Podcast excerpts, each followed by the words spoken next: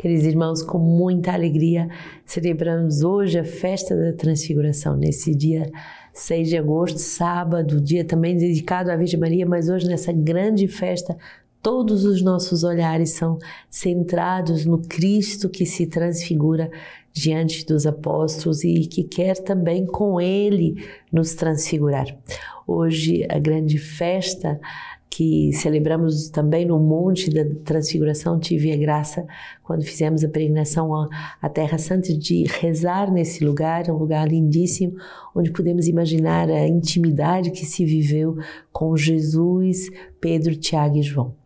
Uh, alegria também uh, de podermos celebrar esse amor especial do Pai pelo seu filho. Este é o meu filho muito amado, ouviu, e o Senhor quer fazer de cada um de nós filhos muito amados.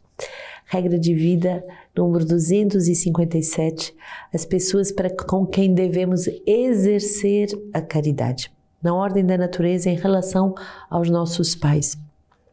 De Rivaux explica que encontramos diferentes níveis na caridade fraterna e seis categorias de pessoas para as quais devemos exercer a caridade. A nossa caridade deve se orientar e se exercer em primeiro lugar para com os membros da nossa família e com quem estamos unidos por laços de sangue. É o primeiro mandamento do amor. Se alguém não cuida dos seus e, sobretudo, dos da própria casa, renegou a fé e é pior do que um incrédulo. 1 Timóteo 5,8.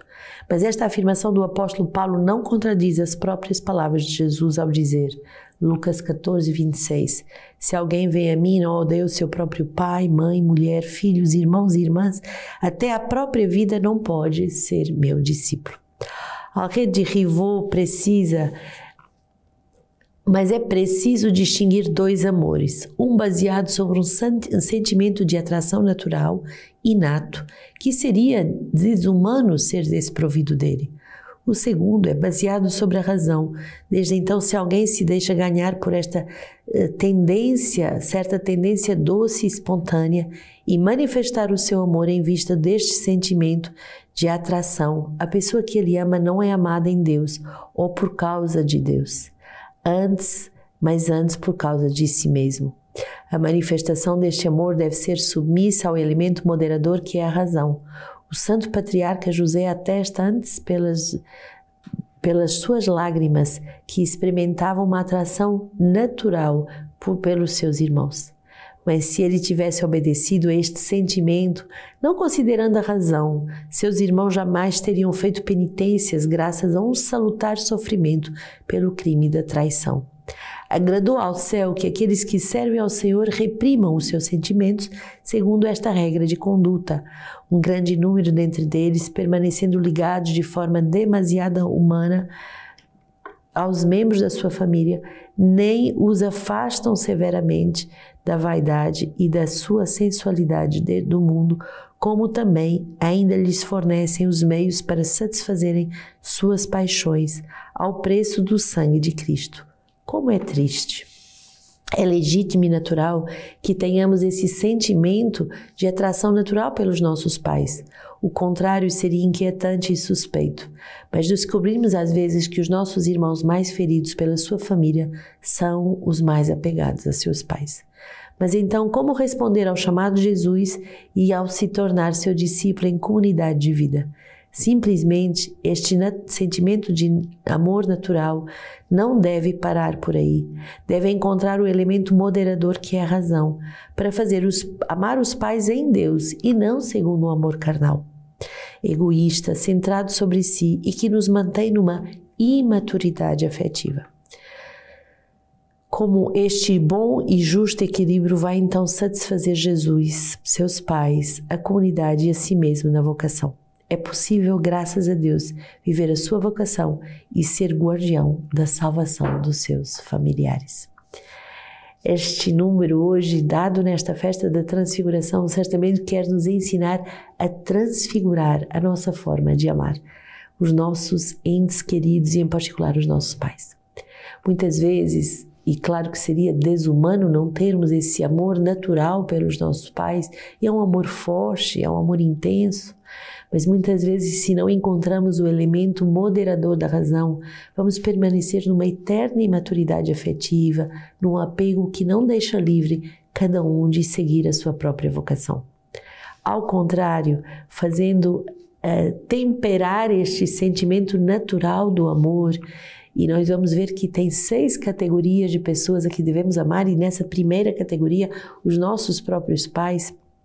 Devemos, através da razão, que é o elemento moderador do amor, fazer amar os pais em Deus. Devemos ser os guardiões da salvação da alma dos nossos pais.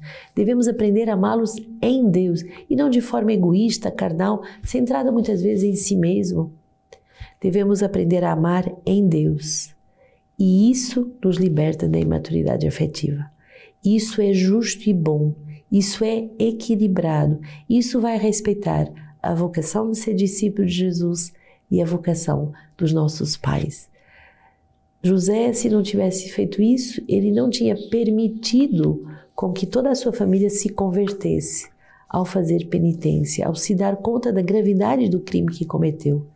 Isto é, muitas vezes essa distância ou essa o pôr Deus em primeiro lugar na nossa própria vida como missionários vai ajudar os nossos pais, os nossos entes queridos a fazer o mesmo, a se recolher em Deus, a buscar em Deus o sentido das suas existências. Hoje, Daniel 7, eu contemplava, continuava contemplando, quando foram preparados alguns tronos e um ancião sentou-se.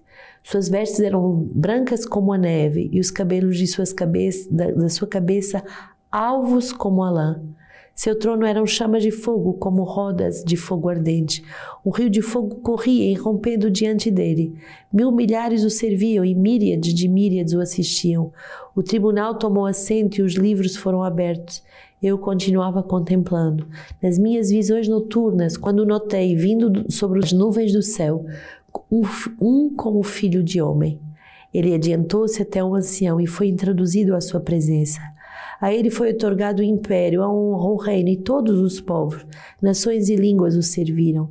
Seu império é o império eterno que jamais passará e o seu reino jamais será destruído. Que belo essa contemplação de Daniel. Aquele que contempla o ancião, esse essa imagem bonita que representa Deus, o ancião de cabelos brancos, o filho do homem que está nos céus e cujo reino não passará jamais.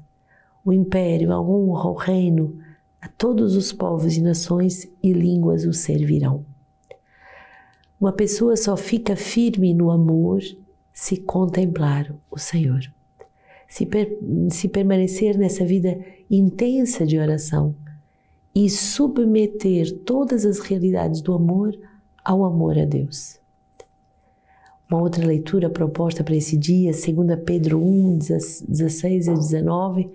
Com efeito, não seguimos fábulas sutis, mas por termos sido testemunhas oculares da Sua Majestade, que, no, que vos deve, que demos a conhecer o poder e a vinda de nosso Senhor Jesus Cristo. Pois ele recebeu de Deus a honra, a glória, quando uma voz vinda da sua glória lhe diz: Este é o meu filho amado em quem me comprazo. Esta voz nós ouvimos quando lhes foi dirigida do céu, ao estarmos com ele no Monte Santo. Temos também, por mais firme, a palavra dos profetas, a quais fazias bem recorrer com uma luz que brilha em lugar escuro, até que raie o dia e surja a estrela d'alva em nossos corações. Ser ser aquele que contempla essa intimidade entre Deus Pai e o Filho e que escuta o Pai dizer ao seu filho: Este é o meu filho muito amado, escutai-o, faz com que também nós desejemos essa relação de intimidade. E é isso que nós temos que fazer suscitar nos nossos pais, em todas as pessoas à nossa volta, permanecendo nessa relação de intimidade, de amor, de oração com Deus, fazer desejar no coração dos homens que essa estrela d'alva também brilhe no seu coração. Na noite desse mundo, e são tantos os sofrimentos e tantas as etapas que nós podemos passar de provações, Mas aquele que guarda a vida contemplativa, aquele que guarda a vida de união com Deus, anseia por essa iluminação na noite. Tão bonita essa imagem, a estrela d'alva que há de brilhar no nosso coração. Na noite, a estrela brilha. E todos sabem que uma estrela não tem luz própria, que a luz da sua estrela é o próprio Deus. Salmo 96. O Senhor é rei que exulte a terra, as ilhas numerosas fiquem alegres. Envolvam-no trevas e nuvens, justiça e direito sustentem teu trono. As montanhas se derretem como cera em frente ao homem, ao Senhor da terra inteira. O céu proclama a sua justiça e os povos todos veem a sua glória. Sim, pois tu és o Senhor, o Altíssimo sobre a terra inteira, mais elevado do que todos os deuses. O Rei, o Senhor é Rei. O Senhor vem para reinar nos nossos corações. E todos nós devemos ser como essas montanhas que se derretem, isto é, que se prostram, que se entregam, que se rendem diante da presença do nosso Rei. Tudo submeter a Deus. Tudo todos os afetos, todas as preocupações, todas as situações. Lucas 9, tomando consigo Pedro, João e Tiago, ele subiu à montanha para orar. Enquanto orava, o aspecto do seu rosto se alterou, suas vestes tornaram-se fulgurantes de brancura, e eis que os dois homens conversaram com ele. Eram Moisés e Elias, que aparecendo envoltos em glória, falavam da sua partida, que iria se consumar em Jerusalém. Pedro e os companheiros estavam pesados de sono. Ao despertaram, viram sua glória e os dois homens que estavam com ele. E quando estes iam afastando, Pedro disse a Jesus: Mestre, é bom estarmos aqui. Façamos, pois, três tendas: uma para ti, outra para Moisés e outra para Elias. Mas sem saber o que dizia. Ainda falava quando uma nuvem desceu e os cobriu com sua sombra. E ao entrarem eles na nuvem, os discípulos se atemorizavam. Da nuvem, porém, veio uma voz dizendo: Este é o filho, é o eleito. Ouviu. Ao ressoar essa voz, Jesus ficou sozinho. E os discípulos mantiveram silêncio naqueles dias e a ninguém contaram coisa alguma do que tinham visto. É tão bonita a tradução em francês Jesus seul. Jesus seul. Jesus tão somente. Jesus só. Ficar a sós com Jesus, como Jesus ficou a sós com seu Pai. Ver somente Jesus, ver tão somente a Jesus. E viver essa solitude profunda em que estamos a sós com o amado das nossas almas. Isso transfigura a nossa vida e todas as realidades terrenas, todas as nossas preocupações. Pedro, Tiago e João, os três primeiros que viveram essa intimidade tão forte com o nosso Senhor, é também o nome dos três primeiros padres da comunidade Sementes do Verbo: Pedro, Tiago e João.